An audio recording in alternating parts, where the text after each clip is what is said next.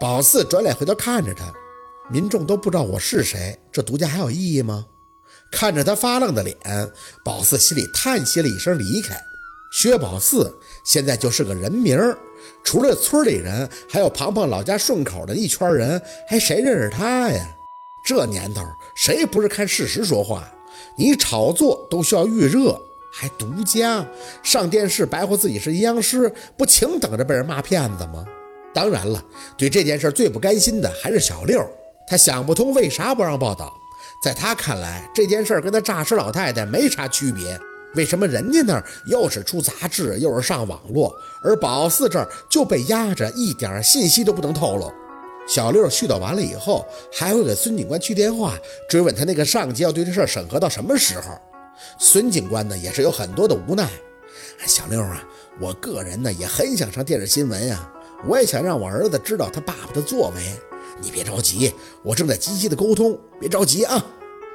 人家话说的也很明白了，这事儿虽然发生了，没有造成重大伤亡，是因为他们维护村里的和谐也付出了很多，所以他们作为基层民警也愿意接受新闻采访报道。但现在被卡在这儿，他也没办法呀。小六被孙警官说的没了脾气，放下手机以后，只能扔出四个字：不公平嘛。宝四是没好意思告诉他，其实这东西多少也是跟他没起事有关系，咱就没那运气。咸鱼呢，哪是你说要翻身就能翻身的呢？安九倒是就这事儿上没表现出什么焦虑，只是看着小乐着急的样子，直接扔出了一句：“找啥司机？宝马心思，啷个需要一个新闻的发光？有的死机会的吗？”宝四没有多说话。要是硬论发光的话，他算是已经在村里发光了。不然也不能这么忙，只是星星之火嘛，在滨城顺口那烧烧，如今再在这里烧烧，没到燎原的时候罢了。大雪是下了一场又一场，要不是二舅若文催他回去催得紧，宝四他们差点就被村里人留下过小年儿了。走的时候，这场面还真是壮观。在这村里小一个月，打从毛师那事儿处理完了以后，这半个村里的人都找宝四办过事儿了。甭管是给新人看日子呀，盖房看宅基地呀，还是那矿山的老板要给看个新矿洞什么的，真是一天都没闲着过。所以走的时候，那享受的待遇也跟领导高升了似的，被整个村里人是十八里相送。土特产品塞了整整的一后备箱，还有人在车窗外边一直叮嘱我常回去看看。村长的场面话又扔了一堆，总结下来就是这里是薛宝四的第二个家。宝四一直笑着跟每一个认识不认识的村民握手告别。说起来也挺奇怪的，有时候那廖大师呢也会在村长安排的小楼陪宝四住几天。但上门的村民还是只找他，他们对廖大师表达出来的态度，那就是敬重，但鲜有人敢靠近他。宝四要是和廖大师在村里走一圈，从村头到村尾，那大爷大娘们哪个都跟他说几句话，手里呢也会被塞瓜子儿啊、糖啊、花生什么的，那亲切的就像是他们自己家的姑娘。但反观廖大师，倒像是被冷落了似的。没人跟他打招呼，撑死了也就礼貌的点下头，说：“廖先生你好。”后来宝四自己也分析了一下，可能是廖大师啊，这面相太凶了，看着恶，村里人啊都看着害怕。不过还好，廖大师对这些东西不在乎，他抽空来村里本身就为了陪宝四的，也不是接活的。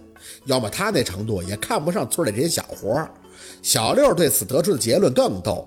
他说：“宝四和廖大师就等于是干服务行业的，要是业务能力在被人得知同等的情况下，那客户肯定更喜欢找那个看起来更没脾气的。很显然，宝四就是那个村里人眼中没脾气的。回滨城前，特意让小六开车先去了一趟哈市，和廖大师吃了顿饭。本来是想请客的，最后啊，还是廖大师做了东。”离开的时候，看着满后备箱的农产品，有些犯愁。这太多了，坐飞机不方便呀。态度有些强硬的，让廖大师收下了一些，说是感谢他帮忙熔炼改造镰刀。廖大师呢也推辞不了，也只能收下了。嘴里还说让宝子放心，等镰刀一改完，他就给邮到滨城去。雷大哥那边很贴心的，没特意让去他们家还车，而是直接到了哈市接应。顺带着，宝四又把农产品给他留了一些，这才算是能将班的把剩下的坐飞机给带走了。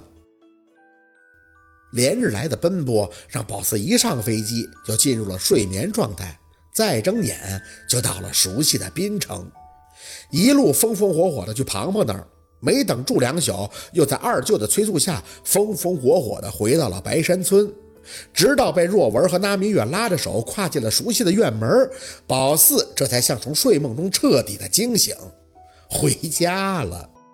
遗憾的是，安九没有跟回来。虽然宝四在小楼里边对他说了数遍他二舅和二舅妈的好客，但他还是没同意起来过年。他一开始说怕冷，被宝四戳破是借口以后，就开始沉默不语，直到上了回滨城的飞机，才小声地说：“宝贝儿，今年我还是想一个人去南方那边过。我知道你是想让我感受你的家庭，但是我不习惯。明年吧，明年再说行吗？”宝四也只能点头。这边下了飞机。那边安九又一个人去了三亚，小六对安九的举动不解，劝了半天也没劝动，回头还问四姐：“你说九姐为啥不去咱家过年呀？人多才热闹嘛，她一个人有啥意思？”宝四呢，满含深意的看了小六一眼，看得他有些发毛。四姐咋了？没多说话，就是感觉安九有心事，他似乎意识到了，所以他在逃避什么。对于这些。宝四其实不敢去深想，也旁敲侧击地问过小六：“你觉得安九怎么样啊？”小六张嘴就来：“爷们儿啊，我哥们儿，哥们儿，哥们儿。”对小六这个二货来说，安九或许就是哥们儿，但对于安九，小六可绝对不是。宝四曾暗暗地观察过这俩人，小六对安九的好和照顾是他骨子里带的，就像是他对庞庞。他也开玩笑，也挖苦，虽然人嘚瑟一些，但关键时刻那不含糊，也有些暖男的特质。所以他会给安九夹菜，会提醒安九出门时备个暖宝，甚至在安九帮着村人撵畜生时滑倒扭到了脚，也第一时间冲过去背他去医务室。当然，那嘴还是不闲着的，直说着：“你九姐这腿脚也有今天呀，冻得不利索了吧？”安九呢也会骂他，但在眼神里却让宝四多次捕捉到了异样的东西。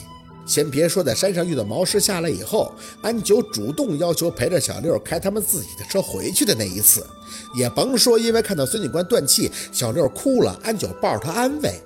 小六只要开车，宝四就会坐在后边，而安九哪次都是副驾驶，很多的端倪都是能被人察觉到的。